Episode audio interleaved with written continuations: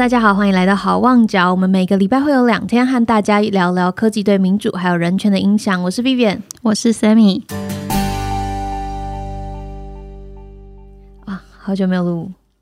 真的。对，我我们我们中间呢停了大概两个礼拜，对，差不多。然后这两个礼拜。一方面是因为我们没有那么多时间有办法来录音，然后另外一方面就是，呃，反正刚好那时候也在办那个 live podcast 的活动，然后想说，哎，那办活动，然后这个就不用全部时间都撞在一起，那我们就把这个延后。所以没错，就是从线上跑到了线下，对，线上跑到线下。然后大家可能有发现，在这段时间我们上传了一系列的那个社群媒体解读挑战。对，不晓得大家有没有就是跟着一起尝试这样子？其实有诶，我看到蛮多人点的，就是有有开始在做这个挑战。那嗯，我们把之前录的就当做第一季，然后解读挑战这个是当做第二季，所以现在是我们的第三季，耶！默默就进入第三季我们的进展神速，真的好。今天呢，要跟大家讲，嗯，今天要跟大家聊的是音乐的民主化，音乐跟产权。之间的关系。那要聊这个呢，是因为我们上一次在 Hoping Crisis 里面来了一位来了一位来宾，他是 KKBox Group 的 C C O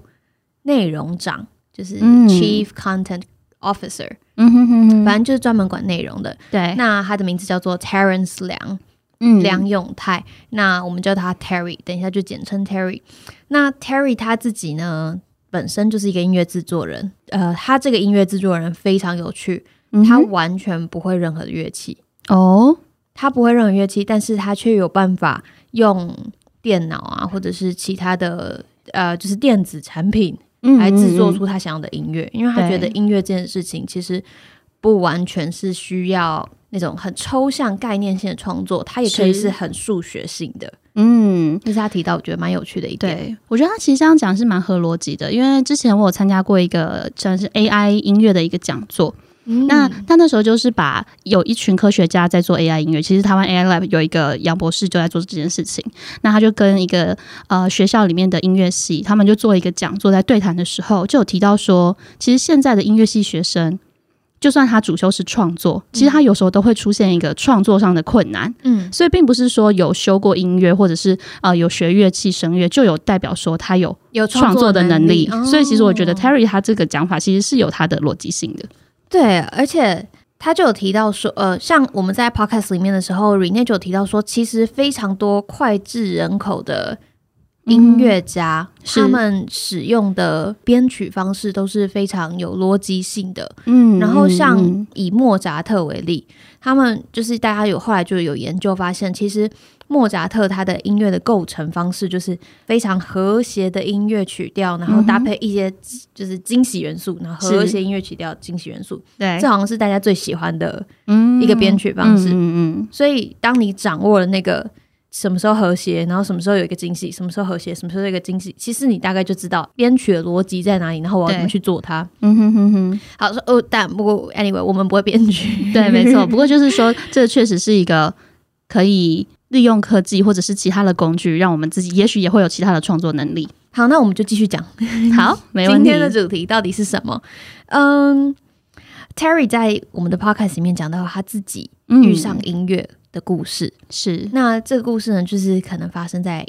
九零年代，一九九零年代。他那时候呢，就是开始，他一直以来小时候都是一个很喜欢听音乐的人，嗯，那他就会买很多 CD。然后，呃，大家应该可能会记得，我们以前要或者呃，我们以前需要呃，想要听音乐的时候，可能一开始是要去买卡带。对，可能是那个录音带，录音带，录音带。对，然后有 A 面跟 B 面，你要转转转，用用笔插进去，转转转转转，然后把它倒带回来。对，非常有年代感的一个动作。你说转那个，对对对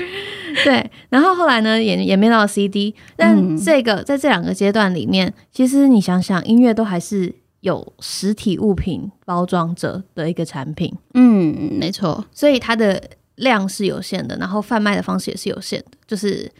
你必须要到一个地方，你才能取得这个实体的产品。对，但当网络开始啊发展之后，越来越多人开始把音乐丢到网络上面。嗯那呃，以 Terry 说，他之前是在 CD 的卖专辑的店打工还是工作，我不确定。是，但那时候呢，他说大概在一九九九年到两千年的时候，是他们 CD 卖最好的时候。但因为那之后网络开始发展，所以每年就是几乎 CD 卖出去的那个百分比都下降十四趴，嗯，就是很快的这样子跌下去，然后越来越少人在使用这样子的方式，因为大家发现，哎，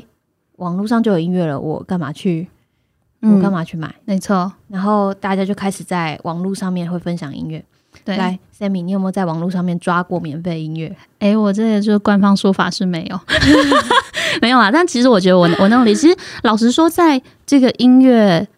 上传到就是所谓网络空间前，其实大家就已经有在做这种所谓的盗版的行为。因为其实以前 CD 的取得或者是卡带的取得，其实也是蛮贵的。所以那时候其实你记不记得以前夜市里面会有一个盗版 CD，盗版 CD，然后就一整排，然后你想找什么，它永远都可以找到给你，然后就会有一个封面，然后其实事实上那个时候已经有实体的盗版了，所以我觉得不难想象说，当音乐上传到了云端空间之后，它的这个路线其实就是所谓的盗版的路线。会变得越来越多，从本来的实体，连虚拟的也可以直接用下载的方式就取得。但我觉得一开始大家没有意识到，说这就是我在网络上面把音乐分享给我的朋友是盗版的。对，大家会觉得我就只是分享音乐而已。对对对对，因为比如说我有一本书，那我买了这本书，我买了这本实体书，我看完之后，我可以借给我朋友，我可以拿去二手书交换，我可以怎样？这本书就是完全是我的。是，那大家买了一。比如说，我买了一张 CD，那我也会觉得啊，这个 CD 就属于我，所以我把这个音乐上传到我的电脑里面储存起来，那再用我的电脑分享给我的朋友，难道这错了吗？对，所以我觉得这其实这个呃，感觉上会是民众对于所谓的著作权跟音乐版权或产权上的一个没有接轨到的地方，就像大家会觉得说，我已经买了这个东西，所以这个音乐好像已经属于我。可是实际上来说，这个音乐又不完全属于他。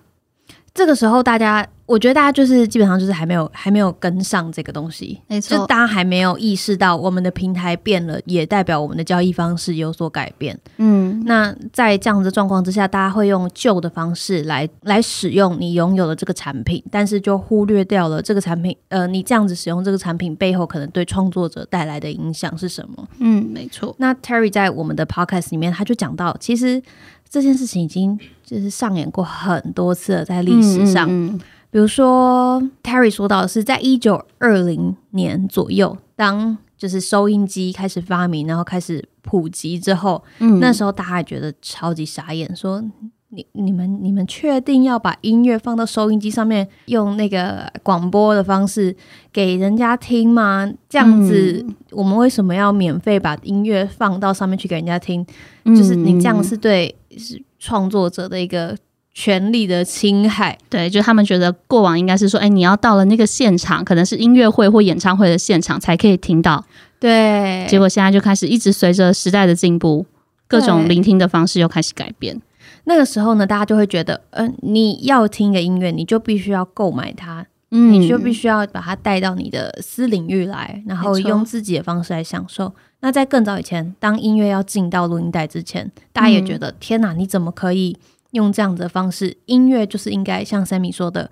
现场享受，这样子才有就是音乐最好的品质。对，但它就是一样，每次呃每发生一个技术或者是科技上面的变革，大家就会开始就是音乐本身的散播或是传播的方式，就跟它开始有这个碰撞。没错，而且其实老实说，就就这个音乐的聆听的形态啊，其实也会有一个。左右为难的地方，比如说像我们刚刚如果提到说，以前都希望说可以到现场去听，那可是像比如说我们现在是疫情期间，其实可能不能到现场去听的时候，可是我又希望能够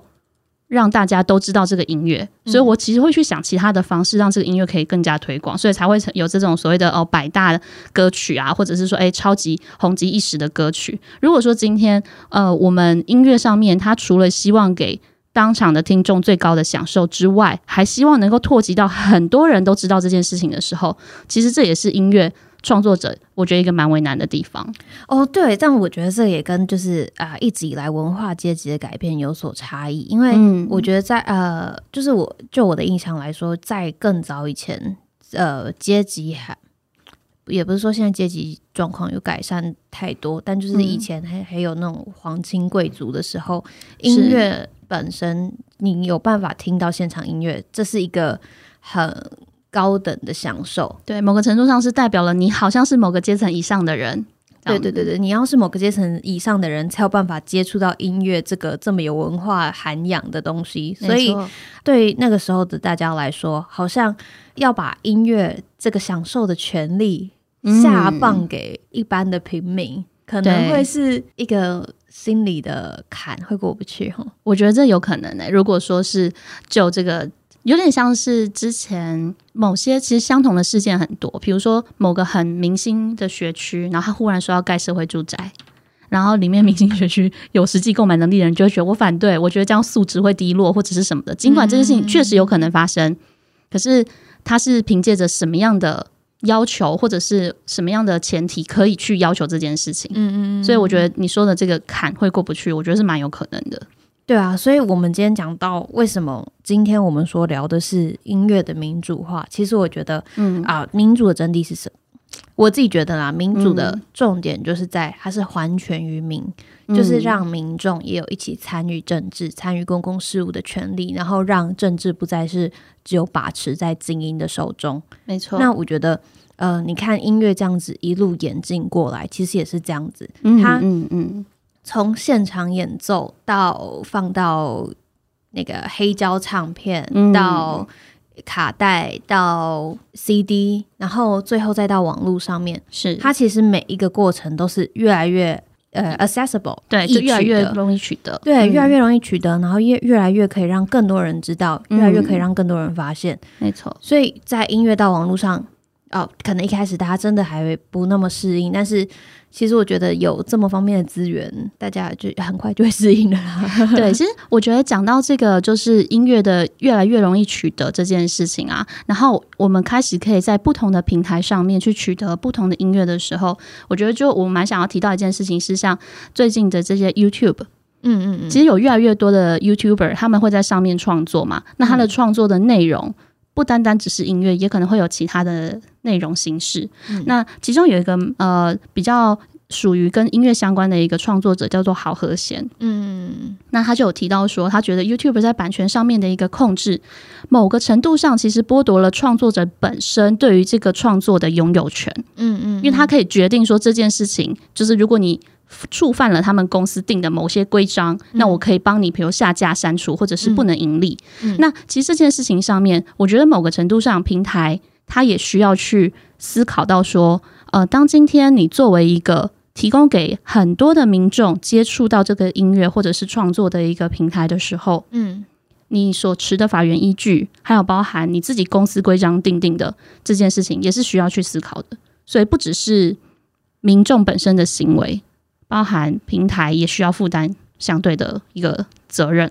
这个这个就是我们现在遇到的问题了。就是我觉得上个世代遇到的问题是，诶，音乐进到了网络世界，但是没有人把这些音乐好好的整理起来，然后。全部都四散各地，然后大家都随处随随意的可以下载，然后所以没有人知道这一切到底该怎么去处理。但后来就出现了解决这个问题，四散各地，然后大家都呃下载呃随便下载音乐的方式，就是开始出现了音乐的串流服务，像 KKBOX 或者是 Spotify 或者是 Apple Music，这些东西出现之后，把音乐变成了一个平台式的服务，大家可以在平台上面。